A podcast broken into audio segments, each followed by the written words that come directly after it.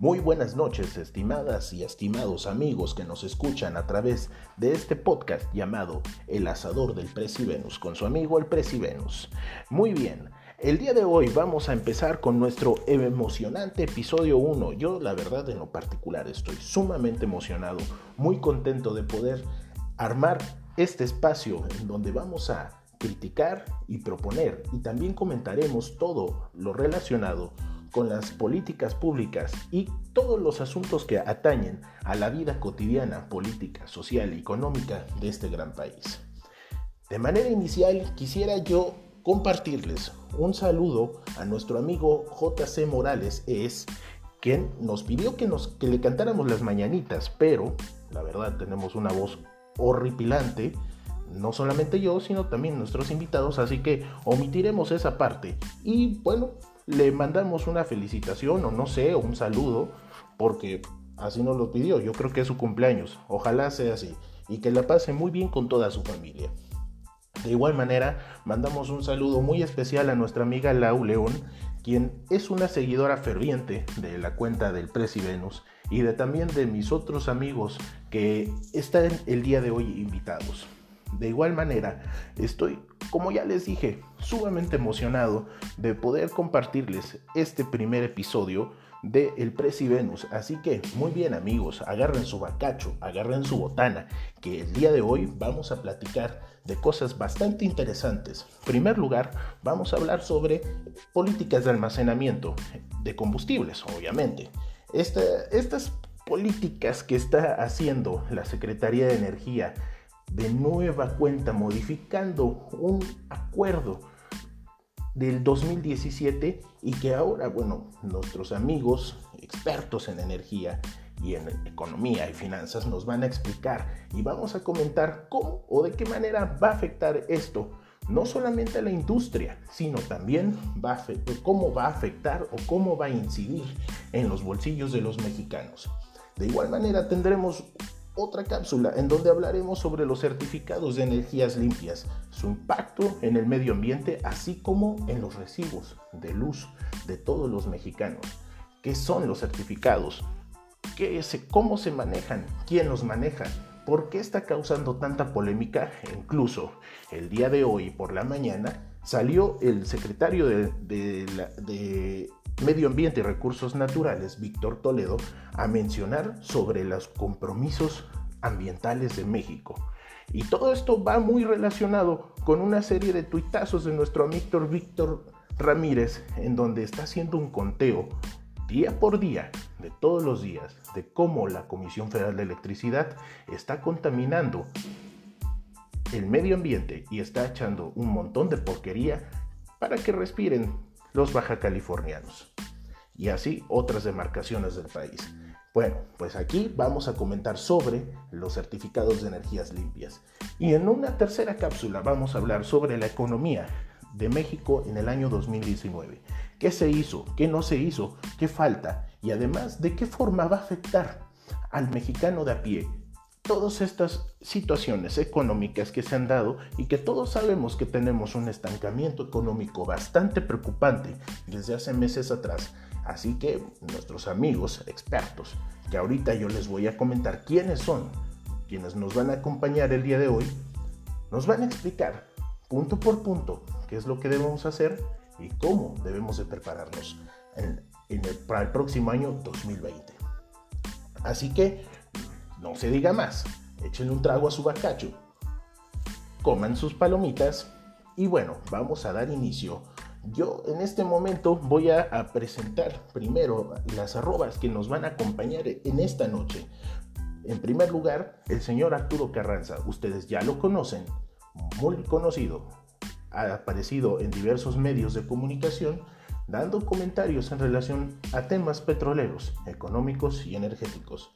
También nuestro amigo Eric Sánchez, quien también ha vertido sus comentarios en torno a los diferentes tópicos en materia petrolera y energética del país. Elie Villeda, nuestro super amigo de las renovables, quien también es una arroba bastante, bastante famosa, un joven, un chavo bastante bastante talentoso y muy galán. Paul Sánchez, nuestro amigo, que también comenta mucho en materia energética, pero también desde un corte muy importante, el corte social. Y sin omitir a nuestro amigo Mate Economista, un economista afamado, se avienta unos tuitazos y unos hilos muy, muy, muy candentes en materia económica. Precisamente el día de hoy estaba viendo un super, sorprendente hilo en donde preguntó sobre los productos que va a obtener Pemex en el pozo Quesqui. Y bueno, ahí llegaron una serie de arrobas bastante inteligentes y le dieron ahora sí que toda la información respecto de lo que va a sacar Pemex. Les recomiendo seguirlo. Y muy bien, entonces no se diga más, amigos y amigas.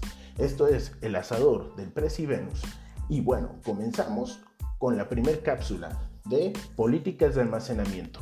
Que haciendo un pequeño paréntesis y antes de comenzar, les voy a comentar que por la extensión, la verdad, son muchos comentarios, muchas definiciones que se dan y bueno, nos extendimos en las cápsulas, así que lo haré en tres cápsulas, los, los operaremos en tres episodios, bueno, en tres, digamos, entregas de este episodio 1, en donde ustedes van a poder, con toda la calma del mundo, escuchar los comentarios de nuestros amigos y de igual manera los de su amigo, el presidente.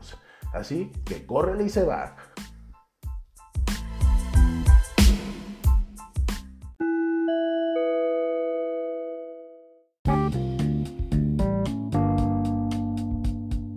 Bien, mis estimados amigos, tenemos la primera cápsula de nuestro asador del Presi Venus, en donde tengo como invitados esta noche a nuestros amigos Eric Sánchez, Arturo Carranza y Paul Sánchez.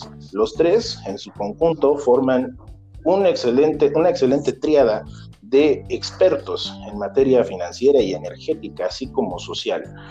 Y bueno, en este caso vamos a hablar, o en este momento vamos a hablar sobre las políticas de almacenamiento de combustibles, un tema coyuntural que se ha estado dando en las últimas semanas, en donde la Secretaría de Energía pretende o está pretendiendo realizar una serie de modificaciones a un acuerdo que se emitió en el diario oficial de la Federación en el año 2017 respecto a eh, la seguridad energética en materia de petrolíferos. ¿Qué son los petrolíferos? Las gasolinas, el diésel y la turbocina que utilizan los vehículos con los que nos transportamos. En este caso, o en este momento, le vamos a dar el uso de la voz a nuestro amigo Arturo Carranza, quien nos va a contextualizar y nos va a dar un panorama muy amplio de qué se trata, qué, es, son, qué son estas políticas, para qué sirven, y nos va a regalar también los aspectos positivos respecto de las modificaciones que está realizando la Secretaría de Energía en relación o con relación a estos eh, a estas políticas o estas medidas de regulación energética. Arturo, ¿cómo muy bien, muchísimas eh, muchas gracias también a, los expertos Paul y Eric por estar presentes. Siempre es, es un gusto. Uno aprende de los tres y pues nada, rápido, me voy a enfocar, les voy a dar algunos datos para contextualizar nuestra discusión. Empezar me gustaría comentarles a los que nos están escuchando que el mercado de combustibles en México históricamente había sido un mercado cerrado a la participación. El mercado de los combustibles se ha empezado a construir a partir de la reforma energética del 2013 antes las actividades de tratamiento, refinación, almacenamiento, comercialización, importación y exportación de petrolíferos estaba cerrado eh, exclusivamente para 2013 se eh, construyó un andamiaje legislativo institucional también para permitir que los privados eh, participen en la construcción y eh, en la instrumentación de este mercado. Eh, un poco también de reseña histórica, valdría la pena comentarles que antes este, había un marcado control de precios de los combustibles, hoy sigue este, este elemento, pero se está transitando a una idea de que los precios de los combustibles puedan eh, funcionar y comportarse en función de la demanda de, este producto, de estos productos. Y, ahí entra un poco la importancia del almacenamiento en México. Dos datos más para poder explicar ahora sí en concreto lo que eh, tiene que ver con la política de almacenamiento. En México, eh, de acuerdo a estadísticas eh, de la Agencia Internacional de Energía, es el sexto más grande a nivel internacional. tiene una demanda de 1.178.000 barriles diarios de los cuales 789 eh, eh, mil están compuestos por gasolina y tres, eh, gasolinas automotrices y 389 mil barriles diarios por diésel. Esta es el, la demanda.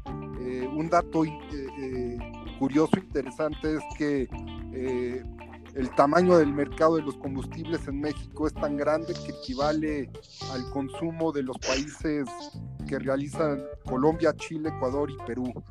Eh, ahora sí, pues ya, ya que tenemos un poco de contexto histórico y que tenemos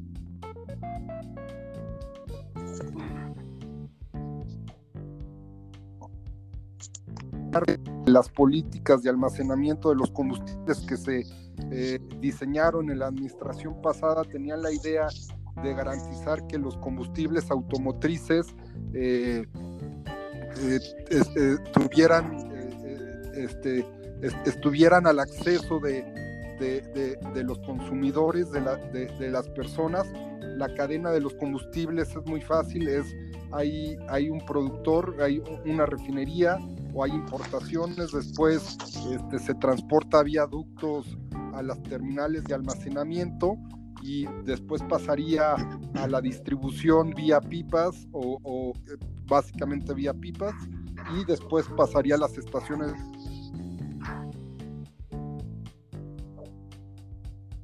Uno de los eslabones más importantes tiene que ver con el almacenamiento porque es ahí donde este donde las pipas pueden ir a cargar los combustibles y lo pueden el servicio. Si ese eh, eslabón de la cadena se fortalece, eh, eh, que se puede fortalecer en un tiempo razonablemente corto, podríamos estar pensando en abatir, bajar los precios de las gasolinas en un futuro inmediato. lo que se pretende con las políticas de almacenamiento es con para que exista el combustible suficiente para suministrar a las estaciones de servicio y para evitar uno, escasez de combustible o en todo caso garantizar el combustible y dos, este, pues para hablar de, de, que básicamente es eso, para que el combustible no falte en el país. Y eso es en términos generales, Presi. Ok, muy bien. Entonces, pues estamos en el entendido que estas políticas de almacenamiento pues van a, van a establecer o van a sentar las bases con las cuales pues todo el mercado de gasolinas, diésel y turbocina, es decir, petrolíferos, pues se va a estar manejando un tema muy eh, importante que es la seguridad del abasto de estos importantes productos en el mercado. Y obviamente, pues estas, estas políticas quiero pensar que van encaminadas también a evitar situaciones como las del año pasado. Exacto, eh, a principios de, enero, eh, prácticamente en todo el país, este, eh, prácticamente en todo el país lo que vimos es que en las estaciones de servicio y no había gasolina por este en un contexto en el que el Eh, el problema del desabasto se dio principalmente porque cerraron los ductos y no había la capacidad suficiente en las terminales de almacenamiento para suministrar a las estaciones de servicio. Con esto, como tú bien comentas, es aumentar el nivel de almacenamiento en las terminales de servicio de suerte tal que las eh, ya no se, o sea, si, si hay una eh, disrupción en, los ductos en las terminales de almacenamiento más prolongado y no, estemos tan expuestos a problemas de cierres de ductos o, o prácticamente es eso.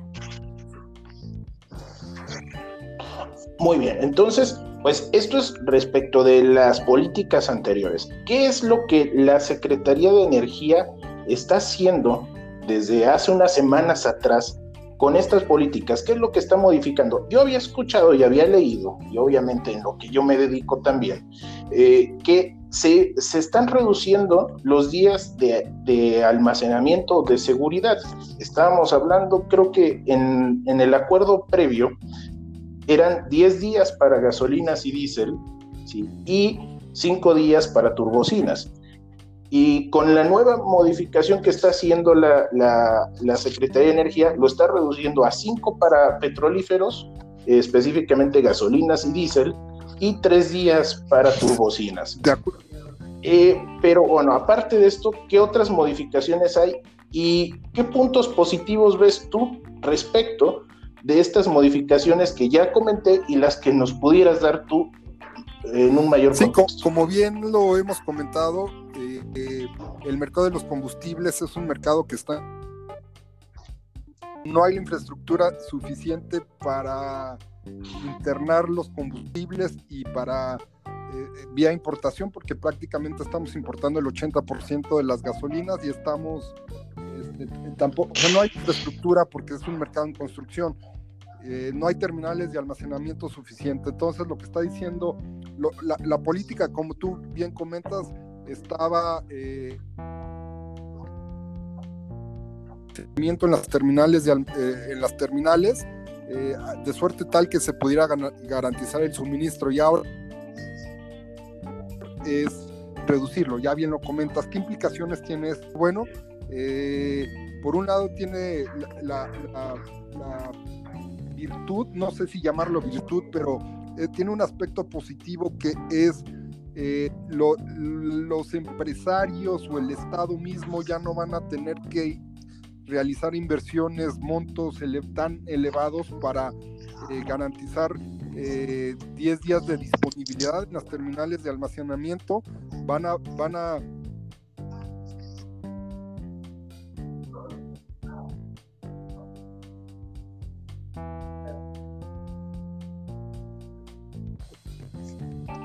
pero eh, reducir el tiempo de las mismas y eso es positivo. Sin embargo, este, eh, un aspecto negativo y que lo van a comentar Paul y, Eric es el cambio eh, en las reglas del juego, pero yo te diría que a final de cuentas el aspecto positivo que podríamos ver en esta decisión es que podría impulsar mayores inversiones en terminales de almacenamiento ya que los requisitos se estarían reduciendo.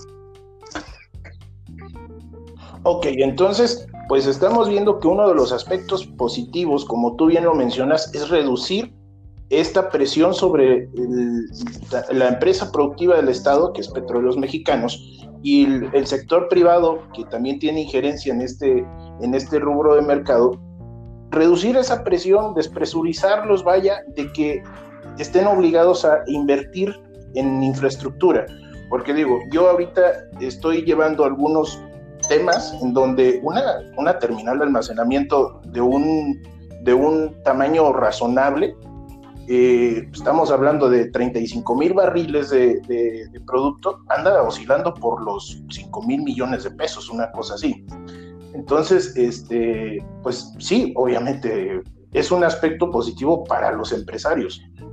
Pero bueno, de aquí vamos a brincar al, a los, bueno, los, a los aspectos negativos, en donde, bueno, porque si estamos viendo que los empresarios están, están relajándose en este sentido, ¿qué, qué podemos esperar de ello?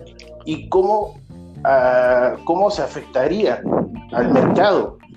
Eh, en este sentido. Para esto, pues le doy el uso de la voz a mi estimado Eric Sánchez, quien nos va a explicar esos, esos detalles y hacer una concatenación con el aspecto positivo que resulta ser importante para el empresariado.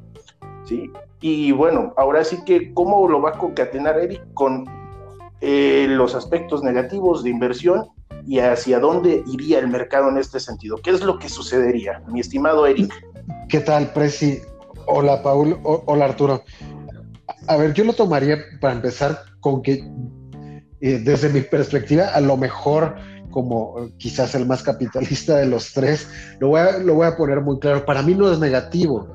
Lo que encuentro son algunos efectos colaterales y tienen que ver con eh, antes de llegar al... Es decir, tiene que comprar combustible para revender y con esto abastecer a su negocio mencionaban por aquí ahorita lo que sucedió hace inicios de este año que está terminando 2019, el efecto que tuvimos todos del abasto de gasolina. Entendamos que ellos lo que tienen que hacer es, o, el, el, modelo de negocio de una estación de servicio, muy, muy llanamente es adquirir combustible, tener almacenado y tener disponibilidad para surtir y con el surtimiento, pues hacer una venta de lo cual obtienen una utilidad marginal de la que seguramente algunos podrá platicar más en detalle. ¿Qué pasa si, eh, por un lado, estamos reduciendo lo que es la obligación de almacenamiento? Pues nada, que estamos aumentando el riesgo o la incertidumbre que existe, por un lado, para las estaciones de servicio adquirir su combustible, por otro lado, el tener la disponibilidad de ese almacenamiento. Entonces, ¿qué es lo que pasaría desde mi perspectiva? Yo creo que se comienza a dar un fenómeno, digamos, de autoalineación, lo he nombrado yo. ¿Qué es lo que pasa? Que ahora eh, el Estado, vaya, va a ser quien no va a tener, o va a tener, al contrario, cumplida ya la obligación de almacenamiento, pero no con esto cumple con eh, la disponibilidad de combustibles. Eh, si ahora cambiamos esa parte del juego, lo tenemos en dos supuestos que son distintos y no forzosamente relacionados como eran. Antes se buscaba tener disponibilidad a través de un obligado almacenamiento. Ahora que el almacenamiento se reduce, quiere decir que no forzosamente va a tener disponibilidad para surtir o para que le compren. Entonces, ¿qué es lo que podría suceder? Es lo que yo veo como el efecto principal, que los privados, para hacer la disponibilidad que ellos eh, buscarían para con ello tener eh, disponibilidad de venta, para crear sus propios eh, centros de almacenamiento. Evidentemente, por ya los montos que platicaban, para de almacenamiento, pero, y esto lo dejo para que se vaya desenvolviendo junto con la conversación, lo que ves primero va a haber estas mini terminales y después eh, dado el estado, sobre todo de las terminales actuales del estado, es muy probable que en un par de años veamos al propio estado subarrendando espacio de almacenamiento por privados, porque ya hay un ejemplo claro. Eh, la estación de almacenamiento que tenemos, de avance de almacenamiento que tenemos en Progreso, este, de, la compañía que ustedes conocen, que pasó primero de ser eh, transportista y después dije, bueno, pues intentaremos por almacenar, puede dar el 100% de almacenamiento a Pemex. terminal, quizá no en las mejores condiciones, muy cerca de ahí, ¿no? Ok, entonces pues estamos viendo que el, futuro pues va a depender prácticamente de, de, los privados porque realmente quien se está beneficiando directamente es a la empresa productiva del Estado, que es Pemex, dado que ya no, no, va a, ejecutar esas inversiones que, se está, que estaban proyectadas anteriormente. Y pues se le está dando eh, esta, esta oportunidad, digamos, al, empresariado, pero también comentábamos anteriormente que el, el, empresariado también se podría relajar. Y aquí hay otro punto muy importante que, estás mencionando, las mini, las mini terminales. Sabemos que en la ley de hidrocarburos y el reglamento de, al título tercero de la ley de hidrocarburos que regula este aspecto del mercado, pues tiene un tope en donde la, la para, para decirle al, al, al almacenista si debe de permisionar o no. ¿Tú crees que sea necesario que la Comisión Reguladora de Energía emita alguna regulación o alguna normatividad en relación, con relación a estas mini terminales? Es que yo no veo necesidad de que se llegue a eso, porque primero lo que veríamos sería una, ah, digamos, veríamos cómo se comenzaría a invertir la proporción que actualmente tienen el share de almacenamiento entre el Estado versus los privados. Ok, entonces pues finalmente en términos generales, y ustedes me van a, decir si me equivoco o no, Arturo y Eric, eh, lo que estamos viendo es una medida para relajar la inversión, sobre todo en la empresa productiva del Estado, quien tenía ya direccionado o, un, proyectado al menos en papel una serie de, inversiones en, logística, en almacenamiento y, transporte. Se relaja esto en beneficio de otras cosas que entre ellas todos sabemos que es la refinería Dos Bocas, ¿sí? Y, y se deja abierto este espacio a las mini inversiones. Entonces, básicamente estaríamos esperando a ver cómo se pudiera desarrollar esta parte del mercado durante el 2020, ¿no? Así ¿no es así? De acuerdo, yo, yo coincido contigo eh, y nada más agregaré algo breve. Creo que en la construcción de un mercado de combustibles cualquier inversión que se haga en este no es mala per se. Al contrario, creo que va cimentando en algo que es bastante complejo. Ok, muy bien. Entonces, pues ahora vamos a la parte medular de este tema y que es la socialización, es decir, aterrizar este tema y para ello vamos a darle el uso de la voz a nuestro amigo Paul, quien nos, quien quisiera, yo a mí me gustaría y yo creo que al público también, ¿cuál sería el efecto? Ya no vamos a, llamarlo ni positivo ni negativo, vamos a llamar los efectos, como lo refería Eric, en el mexica, a ver, en el mexicano de a pie, el que como, como yo, que yo voy y cargo mi gasolina en una estación de servicio, de qué, ahora sí que, de qué manera nos va a afectar. Obviamente ya estamos vislumbrando que a lo mejor en alguna situación de contingencia como el año pasado, pudiéramos tener problemas bastante serios de desabasto, pero aparte de eso, ¿qué otros efectos pudiéramos tener? Más que nada, déjame regresar un poco a, a qué efectos no vamos a tener. Y yo creo que sería, eh, sería demasiado optimista pensar que, que ahorita cualquier, cualquier inversión privada o, pública que se haga en este sentido de almacenamiento vaya a tener un efecto en bajar los precios. Eso es lo que más le interesa al consumidor, eh, que, carga cada semana su, su tanque y quiere saber si, si, este tipo de cosas va a bajar los precios. No los va a bajar eh, porque precisamente todo depende, y lo bien lo comentaban, de la regulación. Y la regulación no está basada en este momento en costos sociales, sino está basada en los costos principalmente del CFE, que sigue siendo el actor preponderante. Eso nos lleva a plantearnos, eh, entonces, cuál es el efecto directo, a lo mejor no lo veo, pero sí hay muchos efectos indirectos. Y el primero, el más importante de todos ellos, es Pemex, como el mayor operador de México, eh, vaya, no tiene por qué aumentar las inversiones, no tiene por qué dar seguridad de abasto y, eh, digamos, como, como gran inversionista eh, o como, gran, como el gran operador, digamos, de, estas, de estos temas, lo que vamos a ver es un efecto de, pues pasarle la culpa a alguien más si algo pasa, ¿no? Entonces, una vez más, esto, esto nos genera eh, o nos está generando una situación compleja, eh, otra vez el mexicano promedio ni siquiera se siente consumidor de la, de la gasolina, sino que se siente, si algo pasa, es, es importante reclamarle inicialmente a al gobierno porque en lugar de un consumidor de, un producto más, eh, parece ser que somos derechohabientes energéticos, es decir, eh, tengo derecho a cargar gasolina cuando quiera y el gobierno tiene la, la obligación de conseguir o de poner a disposición a través de la regulación una serie de mecanismos que me permitan a mí cargar gasolina y si es más barata, mejor. Eh, ese es el problema que estamos viendo en México. Entonces, aunque se resuelva, digamos, eh, que pase estas cosas que Eric nos cuenta y que yo estoy de acuerdo con eso, que es eventualmente Pemex, si quiere continuar en este negocio, va a tener que conseguir las inversiones de otro lado y va a tener que terminar rentando capacidad a los privados.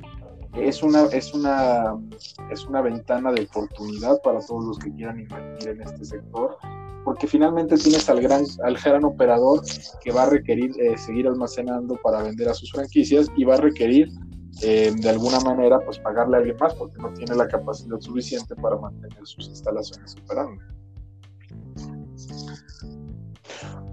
Bueno, no, es, eso es, una, una, situación bastante interesante que, estás planteando. Y, y otro, bueno, un, un, punto, le está clavo. E, ese tema de sentirnos derechohabientes de, del, del, sistema energético, del mercado energético del país. Y efectivamente, si ocurre algo mal, pues la gente pues voltea a ver porque hace, hace muchos años estaban pensando que, bueno, hace muchos años se, se manejaba todo a través del gobierno, pero ahorita sí sería importante recalcarle al mexica promedio que pues realmente somos consumidores de un producto, de un servicio, y que finalmente Pemex, a pesar de que es el, el gobierno es dueña de, de, de, esta empresa, sigue siendo una empresa, ¿sí? Y, y, como tal, pues es independiente del gobierno y a quien tendríamos que dirigirle algún reclamo en algún momento, si es que llega a haber alguna coyuntura, sería Pemex y a los demás operadores, efecto, ¿no es así? Porque, ah, perdón, en efecto, finalmente creo que de gran importancia de, de, entender cómo funciona este mercado energético es que estamos conviviendo con tres, eh, con tres esquemas regulatorios vigentes que compiten entre sí. Tenemos el esquema pre-reforma todavía operando, el esquema post-reforma y el esquema, eh, digamos, híbrido. No sabemos qué va a pasar con esta política energética eh, en este sexenio que está como que tomando algunos elementos pre-reforma y aprovechando otros elementos post reforma para, digamos, beneficiar o no generarle más carga a Pemex. Ahora, si puedo hacer una crítica constructiva al régimen, al, modelo post reforma, es que eh, a lo mejor sí se creó una idea de que había dinero para todo y que Pemex y CFE podían invertir en todo. Y entonces a lo mejor estas inversiones estratégicas que se le dejaron a Pemex en su momento también debieron haberse hecho con cierta eh, realidad y decir, a ver, a lo mejor no podemos pasar de cinco días a 15, pero pasemos de cinco días a seis, a siete, o tengamos un plan que donde se involucren no solo, eh, no solo externo, no, digo, no solo Pemex, sino privados. Y eso sí hubiera tenido un, un, un impacto en la regulación de las tarifas y finalmente un impacto en el precio y en el bolsillo del mexicano. El mexicano viendo cómo se mueven los precios puede elegir en qué gasolinera carga más o menos y también puede elegir este, si un día carga o no. Una de las cosas que pasó en el, en el tema del autoabasto en su momento fue que veíamos camionetas llenando garrafas de Rotoplas para llenar unos 50 litros y revenderlo y eso en un mercado normal hubiera incrementado los precios al día siguiente. ¿Por qué? Porque el, el incrementar los precios lo que genera es eh, restricciones mentales. Si pasamos de 50, de 20 a 50, entonces voy a moderar mi consumo, no voy a entrar en pánico y voy a esperar a que baje. Esto no tengamos miedo, todos los mexicanos lo hemos hecho, lo hacemos con el aguacate y con el limón cuando sube de precio. Cuando sube de precio el limón, en lugar de comprar 3 kilos, compramos uno.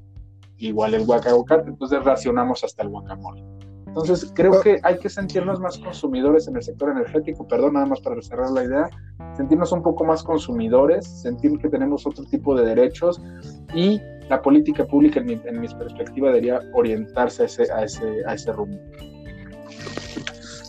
Bueno, ah, ok, perfecto. Entonces, pues, mande. a mí me gustaría poner algo como para darle contexto y quizás sabor a la conversación es, es, es, un punto que ahorita ustedes rozan de paso cuando platican. La gente considera adquirir en el, en el, quiere pagar poco por la luz, quiere pagar poco por la gasolina, pero ahí me detendría yo.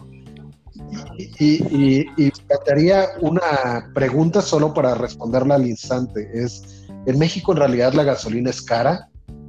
Y yo les diría, desde el contexto global, que es lo que a mí me toca muchas veces ver, en realidad la gasolina de México no es cara, estamos por debajo de la media del valor eh, versus litro de gasolina. El problema, y ustedes ahorita lo comentaban bien, es que en México tenemos un grave problema de una crisis de ingresos por los mexicanos. Es decir, ahora sí como llanamente decimos, no es, no es caro, es que ganas poco. Y eso es lo que pega más todavía a lo que platica, eh, lo que es el arma donde platica Paul del usuario final, el consumidor final, vaya. Eh, eh, sienten que es caro, pero el problema es mucho más de fondo, porque no es que sea caro, es que desafortunadamente en México... Te... Mando, estabas comentando que el problema va de fondo, ¿no? Entonces sí me gustaría retomar, porque ahí fue donde nos perdimos un poco. Preci, ah, sí. está muy interesante y las últimas dos intervenciones, sin lugar a dudas, son, son un punto para generar una muy buena discusión. Eh, y ahora sí, o sea, si me lo permiten, amigos, pues déjenme contra, este, déjenme poner argumentos sobre la mesa que van en sentido opuesto a lo que han dicho. Primero, con respecto a lo que Paul ha comentado, yo eh, difiero respeto creo que es responsabilidad del Estado eh, construir las leyes y las políticas públicas que impulsen eh, y que garanticen el suministro de combustibles. O sí creo que es una responsabilidad del Estado, eh, en este caso, construir, elaborar políticas de almacenamiento sobre las cuales los empresarios decidan o no participar, pero este, políticas eh, públicas que estén orientadas a que la gasolina no falte en las estaciones de servicio. Es una responsabilidad del Estado. Eh, y dos, comentaría un poco lo que, lo que dijo Eric. Este, desde luego, bueno, aquí sí estoy de acuerdo en términos de que la gasolina, es, el precio de la gasolina, de los combustibles, este, creo que es razonablemente accesible y agregaría, creo que eh, falta concientización con respecto a, su precio y, las externalidades que tiene el hecho de que esté garantizado en la terminante, eh, de que, de que esté garantizado el suministro. A lo que voy cerrando un poco, creo que sintetizando, uno, el precio se me hace razonablemente eh, accesible en términos comparativos con otros países y dos, creo que como sociedad sí nos falta mucho para aceptar que esto que es un precio razonablemente eh, justo y que, y que deberíamos y, que los subsidios en, en, todo caso favorecen a los deciles de la población con mayores ingresos. Eso es lo que quisiera comentar. Y, por alusión directa, pues, ¿algún comentario? Este, no, mira, yo concuerdo con Arturo eh, en el sentido, a ver, no, no, me refiero a que el Estado no deba participar, creo que le diste al clavo, Arturo, en un punto bien fundamental que es, el Estado tiene que definir la política pública que garantice el almacenamiento, más no significa esto que el Estado debe de ser el almacenador de, este, ah, de, de, la gasolina. Esto ya nos pasó y nos pasó con Conasupo. En su momento se quería garantizar el abasto de, trigo, de granos, de ciertos productos básicos agrícolas, y el Estado era el que estaba almacenando todo, y luego ¿qué pasaba? Pues que, nunca se desarrolló una cadena de almacenamiento. Finalmente termina por caer este Conasupo, y ¿qué pasa? Pues se generan cadenas privadas de almacenamiento y distribución. Claro, estas cadenas tienen un efecto en el usuario final porque pueden generarle más costos de los, de los, este, del, del, óptimo, pero ahí es donde la política pública entra y precisamente regulas lo más eficiente posible que no se vayan a, manchar con los precios, ¿no? Yo creo que para el usuario final esto lo que debe decirle es, eh, es una, es una oportunidad, es, es, la política está tratando de no generarle costos adicionales a Pemex, pero eso no significa que no se pueda generar una política donde todos, privados, Pemex, puedan encontrar el punto medio, el punto exacto que permita desarrollar efectivamente una política de almacenamiento que garantice las necesidades mínimas del país. De acuerdo contigo. Ahí les pediría mano, porque para mí dicen por lo menos dos puntos que me parecen bien interesantes. Este, y los tomo de, atrás para adelante. Paul cerraba diciendo ahorita que eh, esta nueva política eh, ayuda a Pemex finalmente, ese es el punto, ¿no? Eh, y antes decían, tanto Paul como Arturo hablaban del precio justo. Pero yo les preguntaría qué es el precio justo.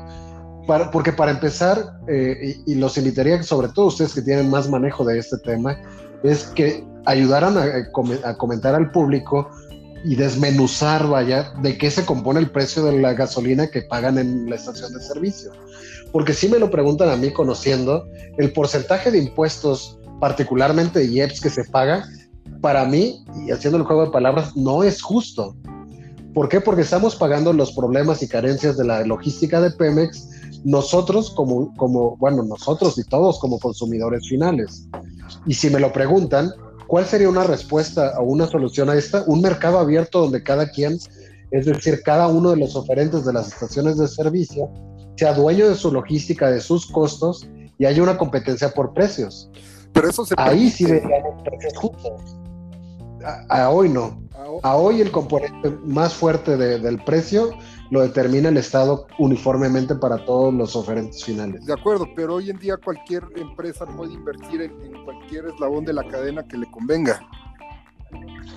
Ahora, pregunta, ¿qué tanto puede invertir? O sea, si yo tengo mi propia logística y mi propia estación de servicio, no puedo llegar y decir que haya seis pesos el litro donde sí te doy la razón, eh, Eric, y tienes, tienes toda la razón de mi parte, es, eh, tienes razón, no debe ser precios justos, pero sí debe ser una tarifa clara en los elementos o segmentos regulados, incluyendo el IEP. El IEP no debería ser flotante, debería ser fijo y de esa manera podríamos ver cómo se mueve el precio cuando se mueve el petróleo la manera en que está diseñado el IEPS ahorita simplemente es para mantener los precios por debajo de la inflación, lo cual no genera una competitividad entre las gasolineras o las estaciones de servicio o los otros segmentos porque precisamente no tienen que, no es por eficiencia de costos, sino simplemente para mantener lo más estable el precio.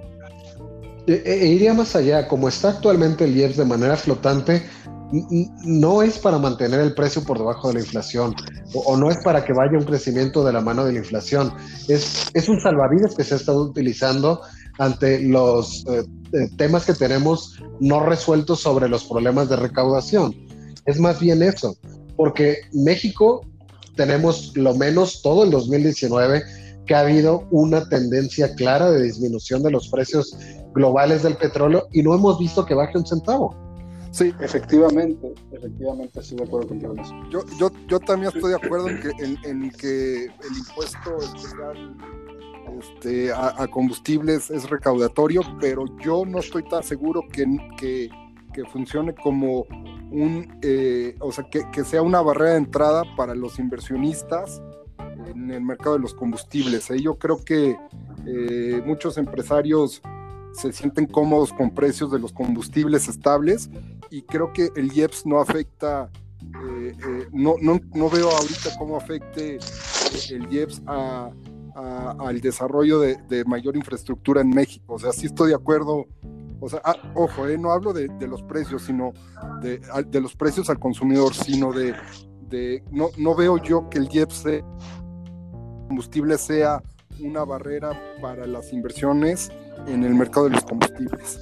Es, que una vez bueno, vamos a la, a la fórmula de precios. La fórmula de precios tiene un componente que es clarísimo, que es variable, que es el petróleo. Lo demás eh, tiene que tener una lógica, Arturo. Yo digo, mira, eh, la tarifa de logística y distribución de petrolíferos tiene que tener una lógica que permita pagar las inversiones en el largo plazo.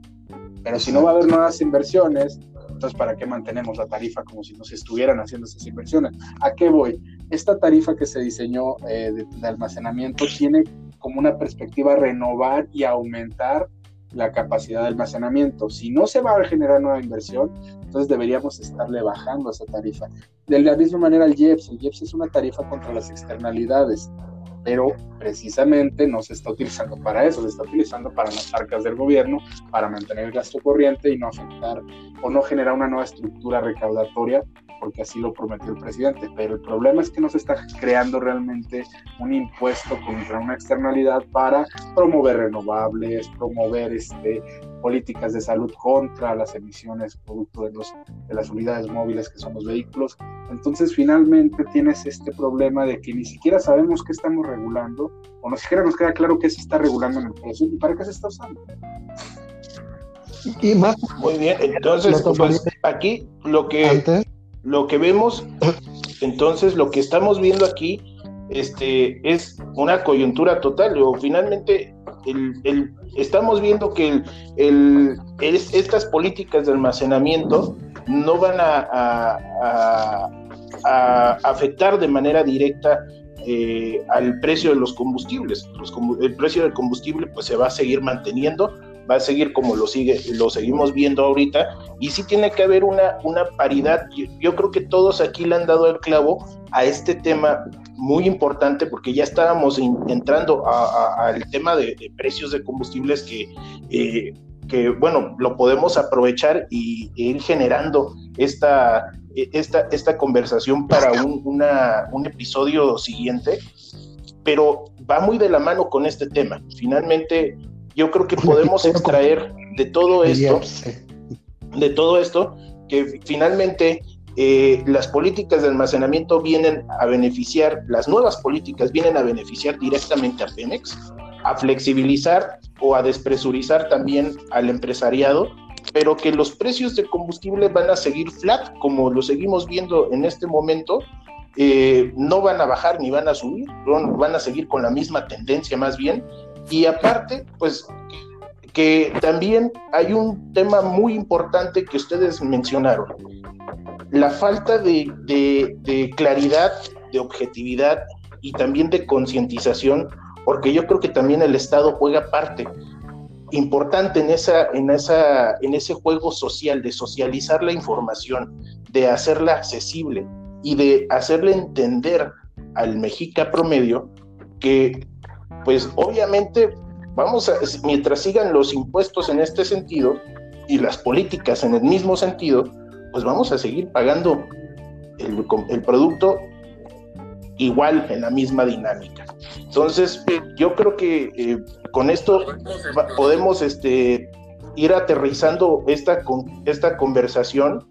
Y también hay un punto muy importante y que yo señalé en un, en un hilo que, que hice eh, respecto de las políticas de almacenamiento y es una pregunta que va dirigida a ustedes, ¿no? Este, ¿Se está afectando de alguna manera algún tipo de normatividad nacional o internacional en materia de seguridad energética? Porque yo estaba mencionando que la, la, Agencia Internacional Aeroportuaria está exigiendo al menos seis días de, seguridad energética para los, aviones. Y en este caso, al reducirlo a tres días, pues lo estamos, bueno, el gobierno de México lo está, lo está vulnerando. ¿Ustedes tendrán algún dato relacionado a eso? Yo, yo, yo seguramente sé que mis amigos sí lo tienen, pero yo te diría algo. En, en derecho hay, hay un, un argumento que dice nadie está obligado a lo imposible. Ahora sí, yo les doy el uso de la palabra a mis amigos. Muy buena, y Arturo, y la comparto. Eh, por eso hablaba al inicio yo de que quizás si hacemos una crítica constructiva a la regulación anterior, quizás estamos, o sea, toda regulación tiene que establecer exactamente cuál es su impacto y cuáles son sus costos. A lo mejor pusimos una regulación que era muy difícil de alcanzar en dos o tres años, entonces también hay que revisar eso. Ahora, yo no sé, creo que no ser norma, no ser este, viola ninguna normatividad internacional en cuanto a gasolinas y diésel. Eh, y en cuanto a combustibles para la aeronáutica, eh, no sé ahí si esto le aplica a la ASA, porque creo que ahí tienen muy buen control de, este tema particularmente, y no sé si, creo que no depende en gran medida de, las decisiones de Pemex, sino de las decisiones comerciales de la empresa. Eric, no sé si tú tienes mejores datos ahí. No, no, no, concuerdo contigo. Eh, eh, particularmente la aeronáutica en México ha sabido desligar su logística y creo que ese es un camino que deberíamos de seguir el resto. Porque si bien el presi decía, bueno, no va a haber afectación a los usuarios finales, yo me atrevería a decir, quizás en precio no, pero nadie asegura con la laxitud que existe ahora con esos cambios en la normatividad en el tema de, almacenamiento, que no tengamos otros eh, fenómenos de desabasto.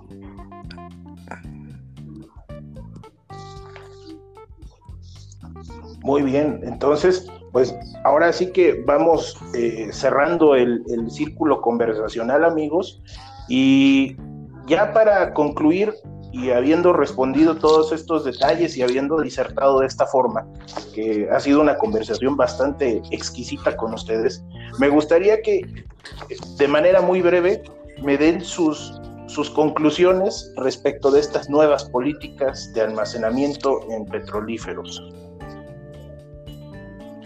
Bueno, yo, yo empezaría porque fue el primero. Este, antes que nada, muchas gracias, Presi, Paul, Eric. Uno, eh, el cambio de política de almacenamiento eh, este, favorecería a, petróleos mexicanos, pero no sería una barrera para seguir trabajando en la construcción de un mercado de combustibles. Eh, creo que un mercado de combustibles pleno, que cuente con la infraestructura este, necesaria, independientemente de los eh, mecanismos de control de precios sí ayudaría a, abatir costos.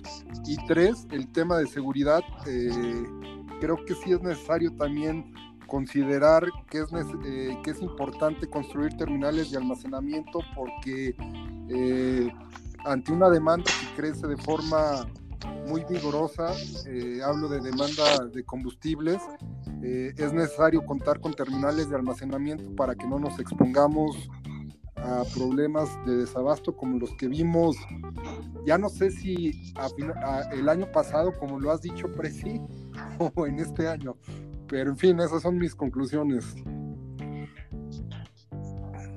Sí, de hecho, el, desabasto tengo entendido que empezó desde noviembre y brincó y escaló hasta finales o a mediados de febrero. Pero digo, muchísimas gracias. Este, Eric, por favor, tus comentarios. Este, yo lo, lo, lo establecería buscando o ser lo más neutral posible, que lo que estamos viendo es un efecto natural de la evolución que tenemos de manera global en los mercados eh, los monopolios de Estado, en realidad desde muy, mi muy personal perspectiva y opinión, creo que están llegando a su fin en estos tiempos de mercados globales y, he escuchado el, concepto de locales, es decir, que a pesar de que sean locales, están globalmente interconectados, lo cual influye en que es insostenible que una sola empresa siga siendo la responsable de mantener el almacenamiento de gasolinas de todo un país. Entonces, lo que nos va a llevar a esto es más adelante seguramente se va a socializar o, abrir cada vez más el mercado de almacenamiento hasta que completamente llegue a redundar sí a las estaciones de servicio. Y, y, era lo que yo encuentro positivo, decía, este, quizás esa no fue la intención al hacer estas modificaciones, pero al final ahí sí, o en ese escenario sí puede ser cuando veamos una modificación de precios que beneficie al consumidor, cuando toda la cadena de valor, desde que se produce desde en una refinería en cualquier parte del mundo hasta donde se almacena, cómo se transporta y cómo se vende el combustible, sea responsabilidad de varios jugadores y que no estén dependientes de, de, controles de Estado, ahí es muy probable que sí veamos beneficios en disminución o no, pero en selección de precios para los usuarios finales. No, pues muchísimas gracias, Eric. ¿Y tú, Paul, qué comentarios finales nos puedes dar al respecto? Me, me, quedé pensando un tema muy interesante que pone en la mesa tanto Eric como Arturo, que es em, ¿Qué tanto de lo que pasó se debió realmente a que la política de abasto ha fracasado? Y, más bien es si la política de abasto, digamos de, digamos, almacenamiento y abasto fracasó a principios o finales y principios de este año, finales del año pasado y principios de este año fue por una serie de malas decisiones al inicio de esta administración. Pero realmente, aunque estamos en el semáforo rojo, todo se ha estado moviendo de alguna manera para que esto no vuelva a ocurrir. ¿A ¿Por qué quiero llegar a este punto? Eh, porque precisamente eso es, ese, es una, ese es el efecto de generar una sobreregulación eh, con efectos inmediatos que tienen que ver con, lo que hablábamos ahorita, decir, oye, vamos a crear una, vamos a tener una regulación de X número de días más de lo que ahora tenemos, simplemente porque sí, ¿no? Porque queremos. Ahora bien, eh, y concuerdo con Eric, en la medida en que vas desarticulando la manera en que operan estos sectores y los vas regulando de forma correcta, puedes generar hasta competencia. Imagínate que la competencia fuera eh, con una tarifa máxima en te cobro menos si almacenas conmigo, almacenas a más largo plazo, almacenas eh, o, o distribuyes. O sea, ¿cuál es el beneficio finalmente de los transportistas y almacenadores de, los, petrolíferos para realmente eh, este, tener una política de más largo plazo?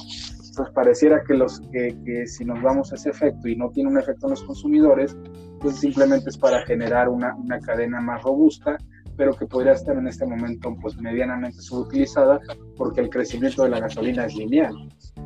Entonces hay que replantearnos realmente, y yo creería este sería mi, mi, comentario al, al, público y a, ustedes, hay que reflexionar en por qué se crearon estas regulaciones y cuál es el verdadero impacto que va a tener.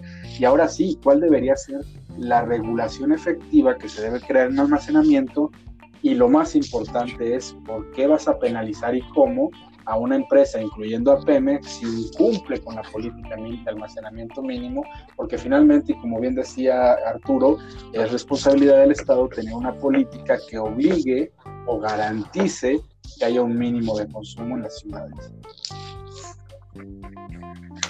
Exacto, entonces, pues ya a modo de conclusión, pues obviamente yo creo que si el gobierno de alguna manera nos escuchara, estamos dejando bastante tarea. Y esa tarea es, uno, que se lleven a, casa para que, lo, para que lo consulten con la almohada, el tema primero de socialización, de acceso a la información, de clarificar la información respecto de, de, los precios de, combustibles, tanto al, al, al, ¿cómo se llama?, al actor en el, en el mercado como al usuario final, que somos los consumidores, también llevarse de tarea ese tema de la regulación y de la, de la obligación del Estado que tiene para asegurar, porque finalmente el Estado, además de ser árbitro, debe de procurar ¿sí? que exista el producto y que ese producto, pues, obligar a quienes están inmersos en el, en el, en el, en el mercado, en los actores del mercado, obligarlos o constreñirlos a que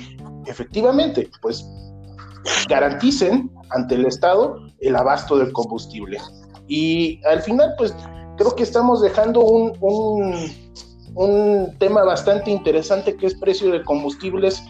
Yo creo que, no sé, ahorita les, les elevo la invitación, espero que estemos disponibles para un próximo episodio, ahora sí que mis estimados invitados, para poder eh, hablar sobre este tema tan importante para la sociedad. Y, y bueno, ahora sí que eh, no sé ustedes cómo anden de tiempo, ojalá me acepten la invitación para poder hablar en un futuro de este tema tan coyuntural que es el precio de los combustibles. Eh, eh, Preci, yo, yo te, de forma muy, muy seria con respecto a tu invitación te diría algo. Sí, pero si hay un whisky de por medio. Órale, pues va a haber bacacho, ni modo. Puro bacacho sin, puro bacalao sin espinas. Pues muy, pues muy bien, pues le damos para la siguiente.